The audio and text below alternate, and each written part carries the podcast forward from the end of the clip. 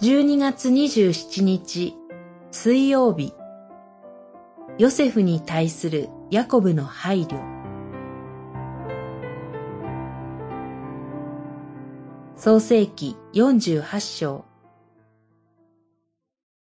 私はラケルをエフラト、つまり今のベツレヘムへ向かう道のほとりに葬った。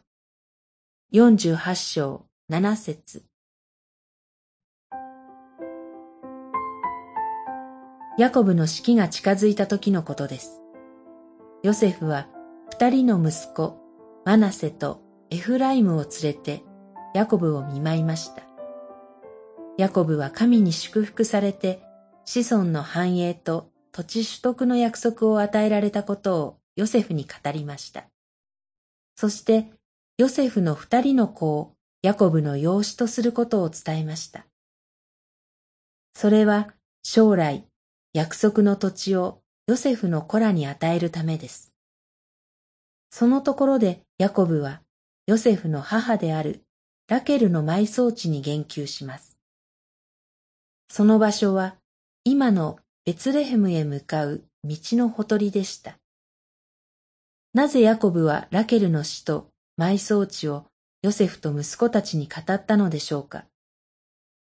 愛する妻との別れはヤコブにとっては忘れることのできない悲しみであったのでしょう。しかし、神はラケルの子であるヨセフを祝福し、苦難の中でもエジプトの最小へと導き、ヤコブとの再会の恵みを与えてくださいました。ヤコブはヨセフの二人の息子を養子にして、老苦したヨセフに二倍の祝福を与えました。彼らは後に部族となって約束の土地を受け継ぎます。こうしてヤコブに受け継がれた子孫の繁栄と土地の取得の約束が彼の息子たちへと引き継がれていきます。それはその約束の土地に諸国の民を祝福に招く救い主を使わすためなのです。祈り、主なる神様、主イエスにより私たちと共にいてくださり感謝します。主の皆により祈ります。アーメン。